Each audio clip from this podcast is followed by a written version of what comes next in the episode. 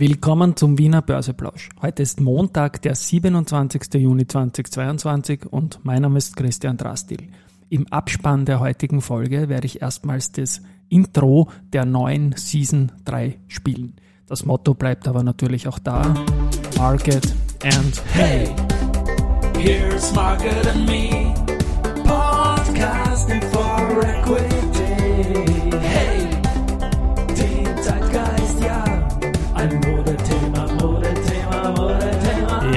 Börse als Modethema und die Juni-Folgen des Wiener Börseplausch sind präsentiert von Wiener Berger und dem WSS Aktienfonds und zusätzlich von der Baustelle vor meiner Haustüre, die uns ein paar Überraschungsgeräusche liefern wird. Zumindest war es in den letzten zwei Stunden so. Ich hatte direkt davor den guten Mike Lilacher zu Gast und wir haben einen Podcast aufgenommen für die neue Serie, ein bisschen so, wie ist man zur Börse gekommen, Werdegang, alte Geschichten und so. Ja, und da war es leider auch nicht ganz leicht, was die Baustelle betrifft. Aber wir haben das hinbekommen. Ein Blick auf den Markt. Äh, es ist 13.02 Uhr, als ich das hier einspreche und der DXDR steht bei 6.297 Punkten. Das ist ein Plus von einem knappen Prozent, 0,92 Prozent. Auf der Gewinnerseite finden sich die RBI mit plus 3 Prozent, die Frequentis mit plus 3 Prozent und die SBO mit plus 3 Prozent. Bei der RBI gibt es eine begleitende Nachricht. Die haben nämlich ein Kreditportfolio im Wert von 1, Milliarden Euro verbrieft. Das Portfolio besteht aus Unternehmenskrediten, die vor allem an Kunden in Deutschland, der Slowakei und Österreich vergeben wurden. Also eine Umstrukturierung, die sich aber sehr positiv auswirkt und was man auch am Aktienkurs sieht. Was man heute im Börse-Express gelesen hat beim Robert Gillinger, ist das ein Update zur Cast. Und zwar hat der Finanzminister Magnus Brunner im Club der Wirtschaftspublizisten am 22.06.2022, ein Traumtag, ähm, gemeint, dass sein Konzept für die Länge der Behaltefrist, die zur Steuerfreiheit führen soll, zwischen einem und zehn Jahren liegt bei der KEST. Eine wertmäßige Höchstgrenze für die Steuerfreiheit sei noch nicht fixiert, sie müsse noch diskutiert werden. Nun, ich denke, meine Meinung, das kann ruhig eine längere Frist sein, sollte aber keine Höchstgrenze geben. Ähm, Börsexpress schreibt aber weiter, zitiert Brunner, unser Koalitionspartner, die Grünen, haben bisher noch nichts dazu gesagt. Na gut, die Sozialisten werden einheitlich dagegen sein. Okay, das ist nicht anders zu erwarten, aber sehr traurig. Und von den Neos und den Freiheitlichen liegt überhaupt noch keine Stellungnahme vor. Das ist natürlich vor allem bei den Neos ein bisschen überraschend. Gut, kommen wir trotzdem weiter. Ein großes Thema der vergangenen Tage ist auch Bitpanda.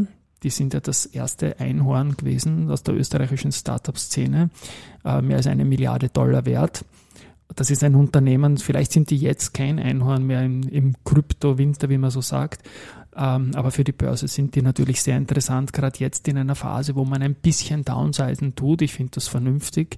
Ähm, auch hier, wie es auch eine Coinbase tut, ein paar Mitarbeiter mal abzubauen, um dann einfach fit zu bleiben, um gegebenenfalls in einem Aufschwung wieder aufnehmen zu können. Ich würde die Bitbander unglaublich gerne an der Wiener Börse sehen, um auch diesen Merch, der mir persönlich auch wichtig wäre, zwischen Kapitalmarkt und Krypto, dann auch über ein notiertes Unternehmen stärker spüren zu können einfach. Ich glaube, dass das nicht so blöd wäre und man kann ja auch eine Dual-Notiz mit einer anderen Börse machen.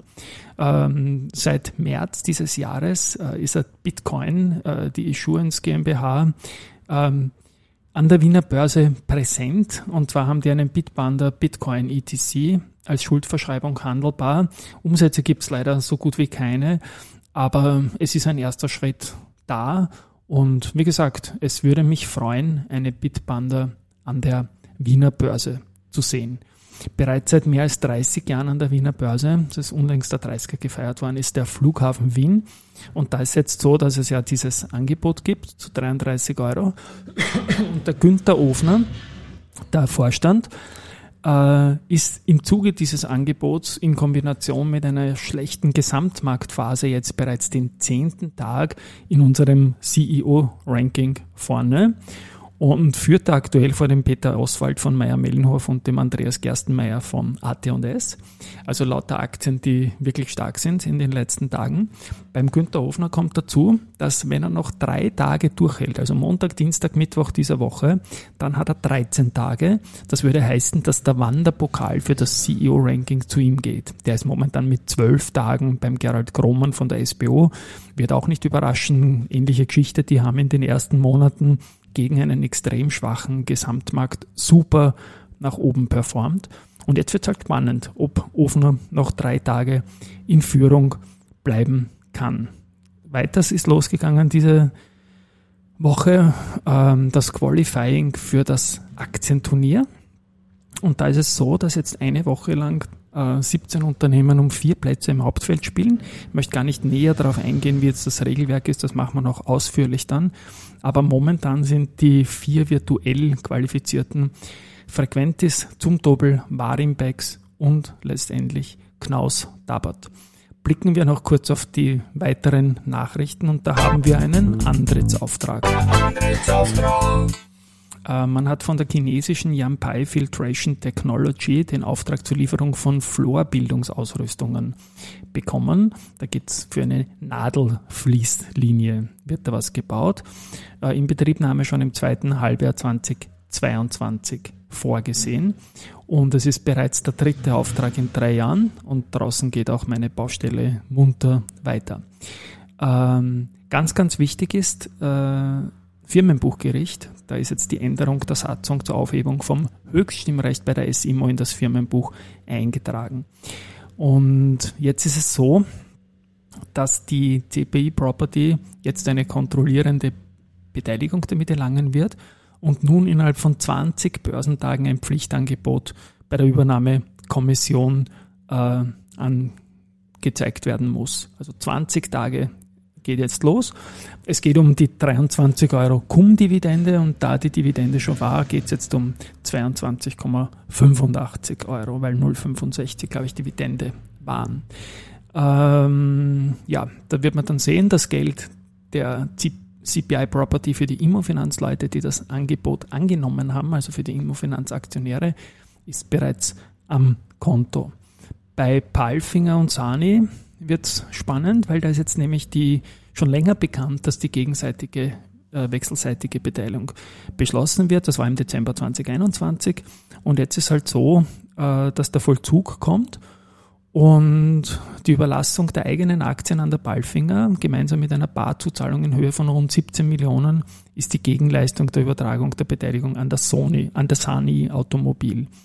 Und da geht es halt noch um einen Preis von 35,20 je Aktie. Das war halt vor dem Krieg.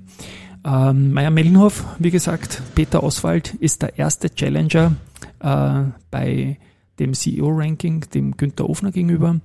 Und der hat das Ganze verstärkt natürlich seinen Anspruch, die Nummer 1 Position zu haben, indem er jetzt auch noch 1000 Aktien zu 163,6 Euro in den vergangenen Tagen erworben hat. Die Meier Mellenhof ist heute auch unter den größeren Gewinnern und steht jetzt bei 168 Euro. Finally noch Research. Ähm, Valneva wird von Kaufen auf Halten genommen und zwar von Stiefel. Das Kursziel geht von 11,2 auf 12 Euro hoch. Also trotz einer Rückstufung gibt es ein höheres Kursziel, weil sich ja viel getan hat mit dem Pfizer-Einstieg und der EMA-Zulassung für den VLA 2001, den Covid-Impfstoff. Ein höheres Kursziel gibt Odo BHF für Valneva, bleibt trotzdem neutral, geht aber von 16,3 auf 17 Euro. Raiffeisen Research bestätigt Rosenbauer mit Halten, geht mit dem Kursziel von 42,5 auf 39,5. Bärenberg bleibt behalten für SBO, mit dem Kursziel von 30 auf 60 Euro. Ist immer ein Zeichen, dass man lange kein Update gemacht hat. Die Analysten vom Bader bleiben bei Föstalpine auf bei und Kursziel 40 Euro. Und das ist, glaube ich, das Allerspannendste, weil die Aktie hat jetzt am Freitag noch kurzfristig unter 20 Euro gegeben, jetzt mittlerweile 21 Mitte. Ähm, die bleiben bei 40 Euro. Und die Badeanalysten sehen die auch in einer möglichen Gasknappheit sehr, sehr gut aufgestellt. So, und jetzt habe ich ja gesagt, ich spiele zum Abspann einen Vorboten auf die neue Season, Season 3 in diesem Podcast Wiener Börseplausch und im Hintergrund spielt die Baustelle schon wieder mit, sorry dafür. Ähm, da wird ähm, einiges dazukommen. Zum Beispiel wird es Freebies über Newsletter für die Community geben. Es wird auch täglich ein Podcast, den ich selber gut finde, vorgestellt. Und das Ganze wird einen leicht adaptierten Jingle äh, von Market and Me bringen, wo halt hineingerappt wird. Und das Ganze von meinem Börsenradio-Kollegen Sebastian Leben aus Deutschland. Hört's mal in den Jingle rein. Wir hören uns morgen wieder. Tschüss und Baba. Hey, here's Market and Me. Podcasting for Equity. Freebies for Community. Zeitgeist, ja. Ein Modethema, Modethema, Modethema. Hey, here's Market and Me. Podcasting for Equity. Mit Podcast-Tipps daily. Den